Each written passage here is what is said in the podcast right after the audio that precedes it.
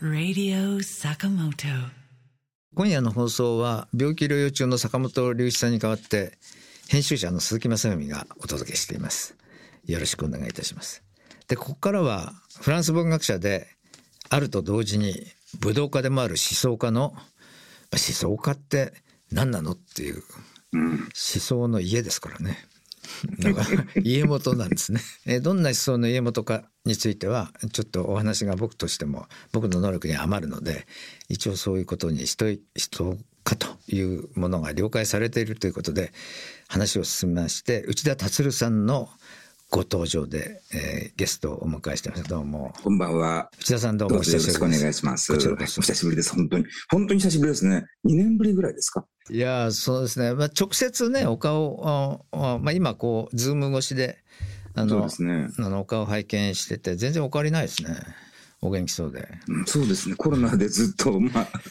いろんな方活動は随分自粛してましたけども、このところ割と結構出歩いてるんですけどもね。あそうですか何ですかいわゆるリモートでは何回かねお会いしてますけれどもそれでまあ久しぶりにですねえっとこれでええまあ坂本さんの番組のあのお力を借りてですね。お話をあのさせていはじめただいて坂本さんの番組って聞いたから、え、坂本龍一さんがのラジオに呼ばれるのかなと思って、ど どうしてかなと思って、僕、お会いしたことあるんですよ、あそうですか。実は。ええ。ええ、あの、その前、えっとね、2015年、はいはいはい安全保障関連法案はいはい。に反対する学者の会ってやってた時に、あの時わーってやってる時に、ええ。あ坂本さん音楽家の会っていうのを作られて、あええ。映画人の会とかいくつかその並行して会があって、ど。その時に僕、その坂本さんと、あの、あ連帯してやりましょうっていうことで、うん。割と事務的なやり取りをしたことがありましてね。あそうですか、えっと、その時にお会いしてた時、うん。あと、大滝栄一さんのご葬儀の時にそうですね。お会いして、その時にはあ自己紹介して、ああそうですね。え握手をしていただいたことがありました。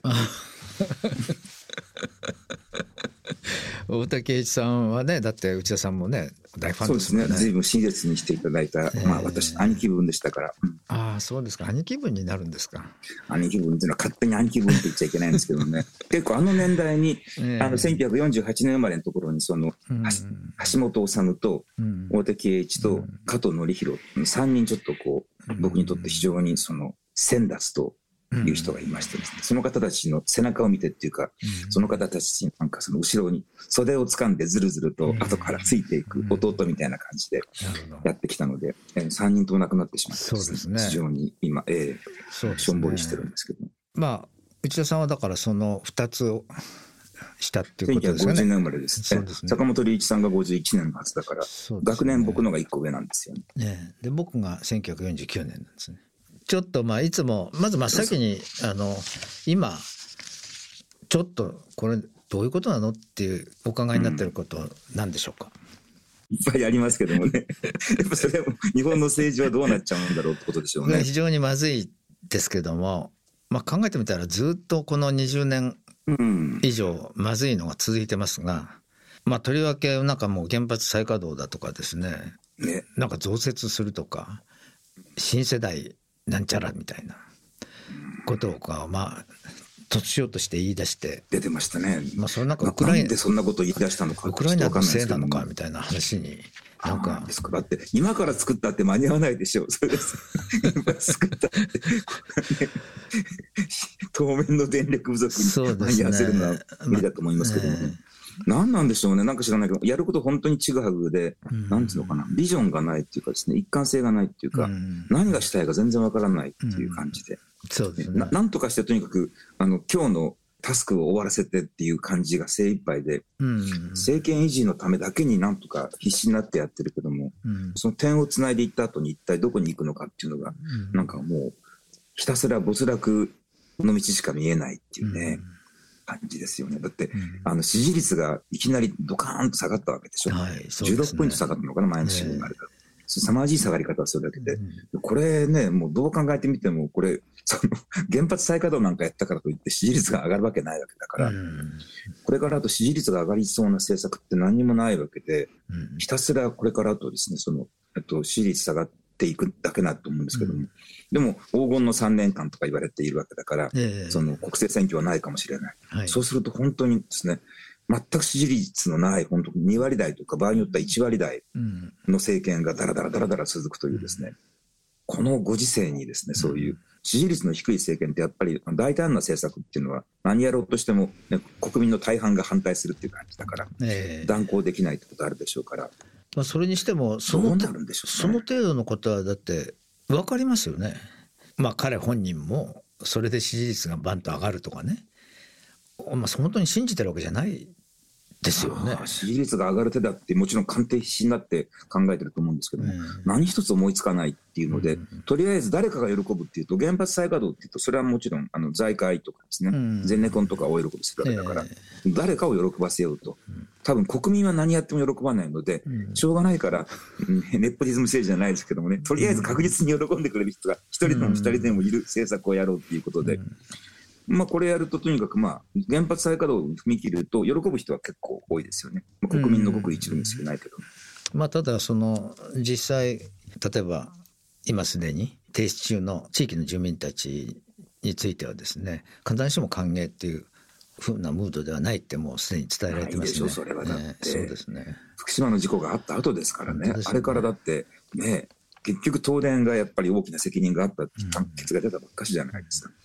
その大きな責任を抱えている、ね、電力会社に一体、今、ね、今今ね、あれからあとどれぐらいその、ね、彼らがその心を入れ替えてですね、うん、あの、ね、安全管理にですね、これまでとは全く違うようなレベルの安全管理の方にシフトしたのかっていうと、まあ、全くそんなこと感じられないわけですよね。ねどんどんどんどん電力会社自体お金なくなってるわけだし、そんな、ね、こんなところにコストを使うことができなくなってる状況でしょうからね。もっともっとレベルの低い、ね、うん、老朽化した原発とか動かすわけでしょ。全くそうですね。それはその地元住民だってもう、それ嫌ですよ。うん、自分のね、故郷から永遠に出ていくとか、えー、そうですね、故郷が居住不能になるとかっていうリスクがあるわけですから。まあ、まるでそれは、あの、それこそ戦争で避難民化するみたいなことに、まあ、ほとんど同じことを意味するわけですね、生活上の変化で言えば。本当にそうですね。で。本当に原発取り組む安全環境なんて言って、どう考えてみても、福島の時より劣化してるわけですよね、異常気象とかって起きてるわけで、はい。ね、例えばあの今、ヨーロッパの方では原発と思ってます次々と、あれ、大体原発って川のそばに作ってあるんですよね、その大量の水がいるから、はい、ところが水が干上がっちゃって、その冷却水が利給できないからで止めてるわけですよね。だから、まさか異常気象でね、温暖化すると原発が止まるなんて誰も思ってなかったですよね。でね。でも温暖化してみたら、川が干上がってしまって、ね、うん、あるいはそのね、内海のそばにある原発だったら、海が干上がっちゃうことあるわけですよね。うん、全くそ、ね、のこと誰も考えてなかっただろうし、うん、実際に今、北朝鮮はミサイル飛ばしてるし、中国は台湾海峡で軍事的緊張高まってるわけであって、日本なんてその原発海岸沿いに並んでるわけですからね、原発にミサイル撃ち込まれたら、もうそれで日本、もう万歳じゃないですか。本当そうですね。だからそれ考えてみたらね、周りの地政学的環境とか、異常気象とか考えてみたら、今、原発再稼働なんて選択肢としてありえないと思うんですよね。うん、よくおっしゃってくださいました。私も100%、120% 当然の当然のことが同感なんですが、まあ、坂本龍一さんも当然同じご見解だと思いますが、まあ、坂本さんはもっと例えば日本だったらあの、まあ、海に囲まれてるわけですから張力を使うとかですねもちろん風力もありますし、まあ、水力もあのやり方によってはっていうことも当然ありますので、まあ、アイスランドは100%再生可能エネルギーで今やちっちゃな国ですけども、やってるようなんですがそっち方向に大胆に舵を切るとかですね少なくともそのぐらいのビジョンは持ってても何らおかしくないと思うんですね。そのためにまあ必要なその、えっと、社会なりですね、まあ、電力会社のですね半ば反国営みたいにして始まったその電力会社の産業的な構造の改革をどういうふうに進めていくかとかそういうことを真剣に議論してるように見えないっていうところが何よりもちょっと僕らの気持ちを暗淡とさせる。そうですねあの原発事故が起きた段階で民間企業がああいう危険なテクノロジーを使うことは許しちゃいけないと僕は思うんですよね。あの段階で国営化するっていうですね、このその電力会社を全部国営化するっていう、そういうような議論があってよかったと思うんですけどね。そうですね。やっぱしね、あのこれ、あの宇沢公文先生の社会的共通資本っていうアイディアですけども、基本的に企業とかですね、うん、一部の政治家とかっていうのがいじってはいけないものあるわけだ、ね、はい、大気とか土壌とか海洋とかですね、森林とかって当たり前ですけども、それと同じようにライフラインですよね、その上下水道であったり、ガスであったり、電気であったりですね、通信網であったり、交通網であったりするものっていうのは、これ、営利でやっちゃいけないと思うんですよね。そうですね。専門家が専門的知見に基づいて、技術的に、これ、こうやって運営すれば安全です。こうやって運営すれば国民に対してきちんとした行政サービスが恒常的に提供できますっていう、それを判断してやるべきことであって、コストがどうこうってことね、うん、民間だったらそれしょうがないですよ。でもどうしたって利益上げなきゃいけないから。はいでも原発なんかをね、民間企業やっちゃいけないですよ。全く、ね、もしやるとしたらね、これ絶対国営企業がやるべきですよね。で、まあ、基本的にそのね、安全管理コストに、ね、それはいくらかかっても構わないからっていうような判断でややるしかないわけですよね、本当に。その議論が始まらなかったってことが僕は不思議なんで、一つはね、国営化しなかったってこと。それから今おっしゃった通りですね、あの再生可能エネルギーっていうことを、僕、ずっと僕ら子供の頃って社会科で習ったじゃないですか。はい、日本は水力発電の国ですと。全くそうですね。ね日本はあの急峻な山があってですね、うん、大量の降雨があって、川がいっぱい流れていて、もう水力発電、発電に極めて恵まれた国土なんですと言って、で、豊かな電力がからね、どんどんどんどん取れる。素晴らしい国ですっていうのを教科書に書いてあって子供の頃読んで、あ、いい国に生まれたなと思っていたんですけど、気がついてみたら水力発電は使い物にならないっていうことになってですね。そうですね。これよくわからないんですけども、専門家から聞いたことないんですけども、コストの問題ですよね。そうですね。えー、ね。まあ、全くそうずっとこれだけ長い間水力発電やってきたわけで、きちんとまあ施設も残ってるわけですよね。で、本当に条件的に言ってもね、その、急峻な山があって、急流が流れていて、うん、この水力発電にこんなに適した環境を持っている国って他にないわけなので、うん、どうしてそれをもうちょっと考えないのかなその太陽光とか風車って、まあ、あの、言う人いますけども、見るとやっぱりね、ちょっと胸が痛くなってくるんですよね。まあ、ダムもそうなんでしょうけども、太陽光パネルが地を埋め尽くす風景って一回見るとですね、ちょっと胸痛んできますよ。あと、ヨーロッパなんかでもありましたけども、ずっとこう、丘陵の上にですね、果てしなく風車が並んでる風景っていうのも、はい、そこまでしなきゃいけないのかなっていうね、うん、気にもなりますよね。そうですね。まあその発送電の分離云々の議論は若干出て、まあ出ましたけれども、まあ実際その再生可能エネルギーの可能性っていうのはまあまあ、果てしなくある、まあ、はずなんですけれどもそれを本格的にその、まあ、行政官の方で研究して、まあ、政治家立法府で選ばれた政治家がですね一緒になってこう頭をひねってるっていうそういう報道はとにかく目にしたことないですよね。ですね。全く。頭ひねってないと思いますよ。うん、とにかく既得権益を維持するっていうことで精一杯で。うん、だからもう電力会社に買われてるって言っていいんじゃないですか、日本のエネルギー哲学は。まあそういう電力をまあ商品化するまあ、お金で売って、まあ、お金で売るのは例えばそれが、まあ、国営企業で仮にやったとしても一定程度の負担というのが、まあ、あるのはももちろんでしょうが先ほど内田さんおっしゃったようにそのなんていうんですか金儲けの手段にしていくっていう。絶対そうですね。もうライフラインはね、お金儲けの手段にしちゃいけませんよ。そうですね。それは、あの、まあ、関東が、っていきなり その関東の話が 出るのも変ですけども、本当まあ人間を手段としてのみ扱ってはいけないっていう。目的としても扱えと。いうふうに永遠平和のためにでしたか。で、まあ、最後の本ですけども言ってますけれどももちろんその目的として扱わなければいけないものを手段として扱う。手段としてのみ扱うっていうのは倫理的に正しくないっていうのは、まあ、関東の考えですが、まあ、これは例えば空気とかね水とかっていうのも同じで、まあ、土地もそうでしょうがあのそ、ね,、のように考えるわけでましてやその現代人の生活にとってもはや不可欠な最重要なインフラストラクチャーの一つになっている電力をですね、まあ、私企業の利益のためにで株主の配当のために、えっと、商品化していくっていう、まあ、この考え方そのものを根本的に疑っていくっていうね、まあ、そのことはやっぱ本当に問われてるだろうと思うんですね。でそうした中でもちろん気候変動の問題があって気候変動の問題に対処しつつその電力の供給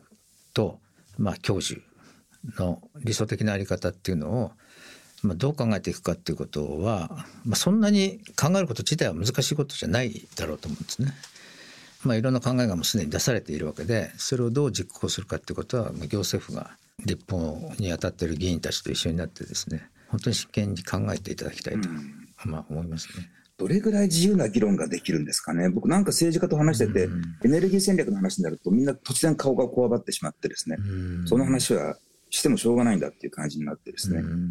その日本の場合ってとにかくその原発、僕はずっと原発反対って若い頃から原発反対のバッジとかつけてて、はい、その横にいたおじさんに絡まれてですね、てめえ、原始時代に戻ってもいいのかみたいな感じでね、言われたことあるんですけどもね、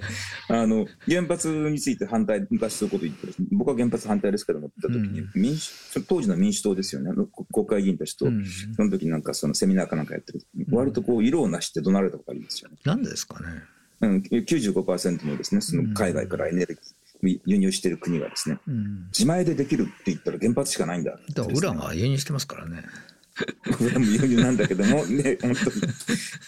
そのだから自前じゃできないですよね。の問題として、うん、とにかく原発が一番有利なんだってのことをね、言って、その目が三角になって怖くてですね、議論とかできないんですよ、なんかね。まあそこになんかこう、まあ、僕はあの、まあ、大して取材もそれはしてないんですがやっぱりナショナリズムっていうんでしょうか、まあ、いわゆるこう大国ナショナリズムみたいなもので、ね、まあその、まあ、核武装をすべしとかねいずれそういうことを遠望している政治家っていうのはいますね。例えば、ね、戦前、ね、戦前のようにまあ列強に越していくっていう。まあ今のところ。石破さんなんかまあはっきりそう言ってませんでしたっけやっぱし自民党としては。核武装のための基礎的なテクノロジーっていうのは手放したくないんだっていう、そうですね、いつかアメリカに、えー、から、まあ、今、従属していると、隷属しているというふうに、僕たちは批判されているかもしれないけれども、心の底では自立するんですよ。っていうね、まあ、軍事的な自立を含めて。どこまで思ってるかな、安倍晋三はね、思ったと思うんですよね。うん、あのどこかでアメリカにあの一矢報いたいっていうのがあって、うん、そのアメリカに対する屈折した怨念みたいなものに共感する人たちが、あのネット予想の中にかなりいたと思うんですけども、果たしてですね、今の政治家の中に、ね、そのアメリカの寝首をかきたいなんてことを本当に思ってる人ってね、うん、まあいなそいない、ね、いるのかな？いないと思いますけれども、まあ、いずれにしてもその例えば共同防衛であるとかなんとかでその核テクノロジー、まあ、それをその武器化するとかですね。そういうことに一枚噛んでいくっていうことがナショナルインタレストであるっていうような考えがどっかに残ってるまあ、可能性はあるんじゃないかなと思いますね。それはとにかく絶対口に出して言えないってことですよね。口に出して言った瞬間にやっぱし、日本の場合、今まだ属国ですからね、アメリカのね。うん、ねアメリカの世界戦略に対して独自の世界戦略を持つんだ、核武装してなんてことを言った言ったら、基本的にその政治家はとか官僚でももうそれ終わりですからね。と、うん、いうことで、なんか、あの、非常にもやもやとしたそうなんですか。エネルギー問題の、まあ、本当の核のあたりに、まあ、ここまで例えば地震の国であるとかですね、うん、まあ、津波もあるでしょう。それから、その非常に脆弱な防御体制しかないとかですね、ね。ええ、それから当然のことながら文書の失敗であったりとかですね、え、それから、えっと、核廃棄物の自前での処理ができないとか、できないですよね。まあどうにもならなくてさすがに小泉純一郎をしてですね原子力発電はやめるべきだというふうなね、うん、ことを言わせしめるほどの状況にありながらなおかつこの時点でですね夏の電力不足が理由になってるっていうふうな理由もありますけれども。まあ何十年後かの。これはもう完全に企業の個別の利害に尽きると思いますよ、うん、そこからやっぱしねお金が大量のお金が献金があるわけだから、うん、その人たちを喜ばせるために国民の過半が、ね、それに対して反対しても、うん、もう国民の過半が反対してもいいやっていうね。どうせ何やっても安定するんだろうからっていうことなんじゃないですかね、ここまでその統一教会問題が出てきてしまって。全く。実にこうなんていうんですか僕たちのこう視界がパッと開けて気持ちが明るくなるようなそういう話題がないんですけども。いや僕ねあの意外にここまで支持率下がってしまってあとまあねあの統一教会の関係者を大量投与しないと内閣も組閣できないっていう状態になってしまってですね、うん、でまあねあの首相自身がかなり統一教会と深くコミットしていることがニュースが出てきているので、はい、これここまでいっちゃうとね突き抜けてしまったっていうかですね、うん、口頭としてのなんかもう基本的な倫理的なギリギリのですね、うん、建前みたいなものっていうのがほぼ崩壊しちゃったっていう感じがあって、うん、僕定期的にタイのバンコクの中高生たち、はい、小学生中学生高校生たち相手に授業をやってるんですけども、はい、昨日授業やってたんですよねちょうど。昨日の午後授業やったんですけども、はい、昨日のテーマは民主主義というテーマで、民主主義についてみんなどう思いますかっていうですね話を90分したんですけどもね、でみんなからその最初に民主主義ってうまく機能してると思いますか、うん、でもし民主主義がうまく機能しなくなるとどんなことが起きると思いますかってなことをアンケートを取ったら、15人ぐらいの子どもたちからあの回答が来たんですけどほぼ全員がですね、うん、あの民主主義の最最悪の形態が宗具政治だっていうあなるほどね。多数の戦王と宗具政治っていうんで、特にその多数の戦王っていうですね、多数派が少数派の声を聞かないでですね、うん、自分たちのやりたいことをやっていくっていうですね、多数の独裁っていうことについては、まあ多分、あの、学校でも習ってると思うんだけど、ね、はい、あの、学校の教科書ではね、宗具政治ってことは教えないと思うんですよね。毒が強すぎるから。ええ。ー、でもその言葉が出てきた。子供たちが今一番不安に思ってるのっていうのは、知名度が高いだけで、全くそのね、頭の空っぽの人たちっていうのが、どんどんどんどん、ね、国会議員になっていくっていう、これ危険じゃないでしょうかっていうことを、だから子供たち見てるわけですよね。現代日本の政治をですね、子供たちが最も危険な兆候としてですね、主部であると。つまり、国会議員の知性特性において、ね、一般の国民よりも良質とは言えない。もはや占領ではないと。むしろ、一般国民の知性特性よりも低いかもしれない。ですね、うん、そこまで国会議員に対しての評価が下がってるっていうのをコメントを読んでですね目の当たりにしてかなりショック受けたんです。まあ、それでそのあの一時なんか小選挙区制ってやったじゃないですか、まあ、衆議院の選挙で日本が、ええ、まあそれはあの政権交代が起きるようにということでまあそういうことをやってまあその実際あの一時まあ民主党政権が例えば誕生すると、まあ、それが小選挙区制の力もまああったじゃないかとも思えないこともないんですがいわゆる二大政党制と何ていうんですかコンプレックスっていうんでしょうか。戦後日本がね。なんかそういうものをあの、まあ、政治家だけかあるいはジャーナリズムを持ってたのかどうか分かりませんがなんかそういうものがあったように思いますね。で中選挙区制が、まあ、なくなって、まあ、勝者総取りっていうんでしょうかある種の、うん、まあ、そういうシステムになって今のような例えば30%ぐらいのまあ、例えば選挙民のうちのですね25%とか30%ぐらいでもって実際上は議会でのほぼあの先制状態を引けるっていう、まあ、強行採決だろうが何だろうがあの何でもできますと。で実際まあ3分の2で憲法をまあ、改正と、まあ、改悪って言った方がいいと思いますけれども、まあ、憲法を変えてを発議できるだけの、まあ、そういう改憲勢力って、まあ、一般には言われてるみたいですが、まあ、それが整いましたみたいなことが言われてますよね。まあ、それもあのあって民主主義が仮にまあ仮にじゃなくて本当はまあ多様な声をまあ反映するシステムとして考えられているのだとしたら、まあ、間接議会制民主主義ですから議場にですねえっと、民意がより多く反映されるためにはやっぱり小選挙区制っていうの、まあ、選挙制度そのものにもこの辺でっていうかもうお先に失してるかもしれませんがメスを入れるべきじゃないかって僕は思ってますが内田さんなんかその辺のことについてどんなふうにお考えでしょうか？まあ、全く同じ意見なんですけど、小選挙区制で、このね、ずっと選挙圧勝してるわけですから、自民党がですね。そうですね。自分たちが圧勝してるような、ね、変える理由がないんですね。わわわずかな支持者さえですね、コアな支持者が固めていれば、あとはとにかく危険率さえ上げておけばですね、永遠に政権が維持できるわけですから、これはあの自分たちで変えるっていうような動機は、その利害関係から考えてゼロですよね。なるほど。あと、それからあの、なんつったらいいんだろうな、あの少数の人間がレバレッジを使ってですね、はい、実際には国民の一部しかいないんだけども、それがこういう、なんつうのかな、小選挙区制みたいなレバレッジを利用していって、うん、一気にですね、その実際には比例だと17%ぐらいしか取ってない自民党が、国会議員間の占利率の6割超えるような議会を取ってしまうっていうのって、これって株式会社の経営とか考えると、まあ、おかしくないことなんですよね。その少数の人間がレバレッジを使ってですね、はい、いきなりこう、ね、あの大きな影響力を発揮するっていうのって、これ、あの、複雑系って基本そうなんですよね。少数のわずかな、ね、わずかな入力変化によって劇的な出力変化が生じるっていうのって複雑系の基本だけど、政治ってまさに複雑系なんですよね。なるほど。だから、複雑系だと考えると、まあ、昔かあのカナダでありましたけども、うん、その小選挙区制でですね、はい、えっと、与党が198議席から 2, 2議席まで落ちたとかいうことがあるんですよ。ね。うん、なんかありえないような劇的なあの敗戦とか劇的な勝利っていうのがあり得るわけであって、こういうのってビジネスマンからしてみると、うん、あの、すごく、なんつうのかな、性に合ってるっていうかですね、うん、そういうもんじゃないの？例えばその、昔あったじゃないですか、例えばその、えっと、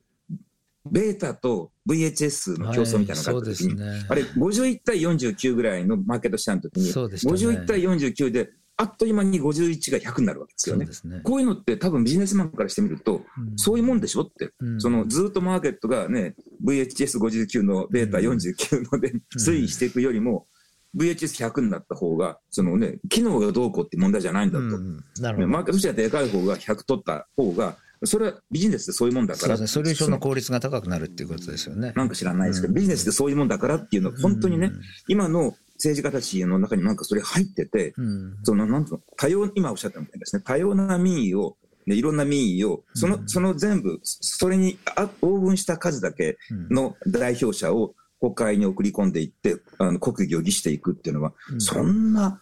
能率の悪いことなんて俺らしてねえよっていうね、うん、普段してねえからっていうね、なるほど こんな言葉遣いはしないでしょうけども、してる そんなことをやって、ものを決めてる組織が日本国内にあるのかよっていうね。会社がありました。ということですね、まさに会社は違うだろうってことです。会社ってトップに全権集中していって、うん、ね、トップが全部決めていいわけですよね。自分のアジェンダに賛成する人間投与して、反対する人間は左遷して構わないわけ安倍さんは行政府の長だって言ってましたからね。立法府の長って言ったんですよ。いやいや、行政府の長なんですよ、内閣総理大臣は。ごめんなさい、立法府の長だって言ってましたからね。大変、行政府の長。言い間違いとは言わないんですよね。4回も間違えたんだから。そうですね。それみたいなもんですね。なので、あの、会社のね、自分は経営者だと思ってるわけだから、うん、自分の経営判断が間違ってるか正しいかっていうことは、どうやって決めるかっていうと、普通はマーケットが決めるわけですよね。そ、ね、のマーケットで売り上げが伸びるとか、ね、収益上がるとか、株価が上がるかってことで。それが選挙ですね。あのあの人たち呼んだらそう選挙なんですよね。うん、そのマーケットが、マーケット、本来日本のマーケットっていうのは国際社会であるべきであって、ね、国際社会における、はい、その国のポジションというか国力ですよね。はい、国力のランキング、こう外交力であったり、経済力であったり、ね、文化的な発信力であったり、ね、こう、なんでしょう、地政学的なプレゼンスであったり、そういうものによって国力を図られるべきなんだけども、うん、それはまあ一切見ないと。で、とにかく選挙の、国内におけるドメスティックな選挙の結果だけを見て、で、マーケットって言ってるわけですね。だからこれ、いつも言ってることですけども、ね、日本の政治って株式会社みたいに経営するって言ってるけども、うん、あの、社内の人気投票で、ね、うん、あの、経営者を選んでる。社外のマーケットの評価っていうのは一切見ないっていうですね。そんな株式会社ないだろうと思うんだけども、うん、それを本人たちは株式会社のつもりで、うん、それがね、世界の、世界標準だからっていうつもりで多分やってるんじゃないかな。うん、非常に説得力のある議論ですね。どうしたらいいでしょう？ね、本当にこう手に負えないですね。まあ、その子どもたちが、あのまあ、その宗教政治であるっていうね、そのまあ、民主主義がこのままでは、えっとまあ、自分たちの将来にとって必ずしもいい、まあ、彼らがね今目の当たりにしているものではダメなんじゃないかって、まあ、考えているっていうのは、まあ、一つの希望ですけれども、まあ、実際のところがあの、まあ、大人サイドとしてもこれをどうにか改革していく必要が当然あるわけですがまずどっから手をつけていったらいいでしょうか？ね、その制度の問題として民主主義って結局なんだかんだ言いながら最終的に人類が到達した統治形態としては、まあ、うん、相対的にはこれが一番マシなわけですよね。チャーチルが言ってましたね。チャーチルがね、その最悪のね、ザ・ワースト・フォーク・モーブ・ガバメントなんだけども、ね、これまでのすべての統治形態はもっと悪いって言ってましたけども、ね、あの、それなんでかっていうと民主主義ってやっぱり制度としては非常に不出来なんだけども、なんでかっていうと、うん、今言ったみたいに簡単に修具政治に出すわけですよね。うんはい、簡単に修具政治に出すってことは、あの、結局民主主義が生きるか生きないかっていうのは、構成員の政治ことにかかってるってことなんですよね。うん、制度の問題じゃなくて、ね、国民国家をせの政員たちがどれぐらい部下、権務にかかってるってね、賢いかもおるかっていうですね、言ってしまうともう、愚者が増えてしまうと中政治になると。うん。だ賢者が増えれば集権政治になると、うん、あの賢人政治ですよね。はい、あのプラトンの、ねね。えーと、鉄人政治に類したものになっていくわけであって、うん、まあ、制度としては非常に不出来ではあるけれども、でも、その個人的な努力の集積によって民主主義社会の成員が一人ずつ大人になっていくと、うん、それで変わるっていうですね、あの制度をいじることはできないけれども、人間の個人的な努力の集団的な集積によって制度が健全に機能することはあり得るという、うん、そういう、なんつうのかな、すごく開放的な制度だって気がするんですよね。なるほど。ということは、みんながちゃんと、えっと、なんて言うんですか？みんながちゃんとすればいい。そのど、ど、どこが解決策だって言われそうだけど、小学校の児童館じゃないんだぞ、バカ野郎。ちゃんとしてるよ、みたいなみんながちゃんとすればいい。でもね、みんながちゃんとすればいいしかないんですよ、本当に。これ、いろいろ考えた結果ね、70年間いろいろ考えた結果、みんながちゃんとした方がいいと思います。はい、本当ですね。もう50年前も同じこと言ってたような気がするんですけど。なんか、いや、若い頃はね、なんか制度変えなきゃいけないっていうね、人間は変えられないから制度を変えようって言ってたんですよ。やっぱし、ええ、人間の本質と変わらないから、うん、もう歴史的な条件を変えていくしかないんだってですね、外から変えていくっていうふうに考えてたけども、長く生きてきて、外からいくらいじってもダメって分かって、な 中身が同じだったらダメっていう。中身変えなきゃ、まあ、それは確かにそうですね。まあ、ボルシェビック革命からスターリン主義へっていうね。まあ、そう,、そういう経緯を、まあ、見てみると、まあ、あれは、まあ、一種の、まあ、うん、まあ、強硬的な、まあ、制度改革を、まあ、いきなりやったわけですよね。でもやっぱり人間が変わってないと。うん、そうです、ね、あれスターリンじゃなくてもうちょっとまともな人たちがですね、ねまともな人がレーニンの次に出てきていたら、うん、ね、どうなってたでしょうかっていう、ね、マルクス主義、ね、ロシアマルクス主義というものがどうなってたかって全然わからないですよね。そうですね。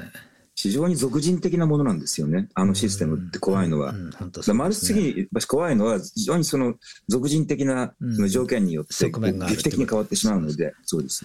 賢者がトップにいれば機能するけども、だから、帝政とか君主制とあんまり変わんないんですよね、あの仕組みってね。それに比べると、中部政治の方がまだしも。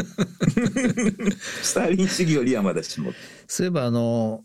この番組にも、あの、坂本さんのゲストとして斎藤浩平さんがお出ましになったことがあるなんですけれども、内田さんなんか最近対談されたというようなこと誰か最近でもないですけど、ああの外風館においでおいでいただいて、あそうですそうですね、ね、お話聞きました。ええ、まあ内田さんはあのマルクス主義者っていうわけではないんですけれども、まああの僕はあのマルクシアン、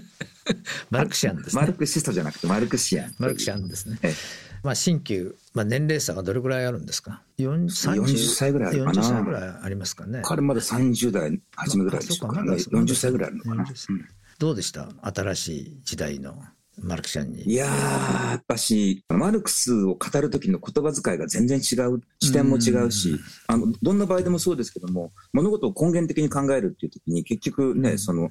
あの、僕らみたいな文学研究でも何でもそうですけども、結局、元のテキストに戻っていって、うんそもそも本当は何を書いていたのかっていうですね、うん。その走行研究まで戻っていくっていうのがあって、そこを戻っていくと、ね、これまで全然誰もマルクスがそんなこと書いてたって知らなかったことが出てくるわけですよね。うん。斉藤さんはそこから始めていって、うん。で、マルクスの中にあるですね、その、社会関係だけにしたわけじゃなくて、もっと長いスパンですね、ある種こう、地質学的な時間の流れの中での人類の運命っていうのを考えてたんじゃないかっていうことに注目していて。これはね、資本論読んで、マルクスが地質学的な時間の流れの中でうん。人類のこう水防を考えていたっていうところに気がつくっていう人はね、なかなかいないと思うんですよね。あの、資本論の中に有名な大洪水ね、ね。洪水は我がなき後にされてありますけども、まあそれが彼の洪水って割とキーワードなんですけども、はい。あの大洪水っていうのは普通はあの大きな社会的な変化に考えて、まあその資本主義、まあ強行であったり、あるいはそのプロレタリア革命であったりっていうふうに、どうしてもすごく小さく考えちゃうんだけども、あの、斉藤さんはあの大洪水っていうのは本当にその異常気象であったりですね、本当にその人類が破滅するような、うん。そういうカタストロフだというふうに考えてすると、マルクスが、あの、どこまでその本気で大洪水のことをイメージしたのかっていう、これね、僕、近年マルクスについて聞いた中で最も刺激的なアイディアで、うん。で、今僕はずっとあの、石川康弘さんと一緒に、あの、はい若者よマルクスを読もうというシリーズをもうかれこれ10年以上続けてて、そうですね。ついに資本論に到達して、これでおしまいなんですけども、やっぱりその資本論を読むときに、やっぱすごく、あの、斎藤さんの影響を受けましたね。ああそうですか。まあ僕たちの頃ってやっぱり価値論がほぼね主要ななんていうんですか資本論の読みどころとしては、うん。まあ僕なんかはもっぱら価値論をそれから資本の原始的最初資本論って読むと、だってそのね、あと、布地 1R が鉄がいなんとかでみたいな、その、永遠とあれが出てくるわけじゃないですか。で、これが資本論かよと思ってね、みんなやめちゃうわけですけども、やっぱりね、あれ終わりの方の資本の原始的蓄積っていうところから、あねあたりが、すごく面白いわけですね。労働日とかですね。24あそこら辺のところがすごく面白いうんんで、やっぱり、だからあの、若い人たちにですね、資本論、もう一回読み直してください。うんあの、いうことを、中高生相手に書いてるということなんでですね。え今一生懸命大洪水論を書いてるところなんですけどもあそうですか。それはでも本当にみんながちゃんとするっていう、まあ、さっきの話に戻りますと、まあ、そのために まず中高生からもう大人に言ってもあんまり言ってもしょうがないから、ね、これから、これから大きく伸びていく中高生相手にですね、ねマルクスはこう言ってるんだよってさうんまあこっちいらっしゃいちょっとおじさんが話聞かせてあげるからって言って、昔昔マルクスという人がいてねっていう。まあ、あの本当に、えっとまあ、根源的な、まあ、僕たちが今差し向かい合ってるっていうんでしょうか。その根源的なそのなんか問題。まあこれは他の誰でもない、まあ、人間の問題であるわけなんで、まあ、それを改めて、まあ、原点ならなんていうんですか。そのことのそもそもの始まりに立ち返って考えていくっていうのを、まあ、ちゃんとみんながちゃんとすることの第一歩としていきたいという甚だ曖昧もことしたあのなんて言うんでしょうか結論にもならない結論かもしれません。ということで、えー今日はちょっと皆さんと一緒にこんなもんで大丈夫ですか？考えていただくということでどうも内田さん長い時間ありがとうございました。もうすみません、ベラベラ喋っちゃって。またお目にかかりたいと思いますまたので、、ええ、今夜はぜひ対面でそう一緒にですね。美味しいものでも、はい。そうしたいと思います。どうも本当にありがとうございました。坂本さんによろしくお伝えください。はいそういたします。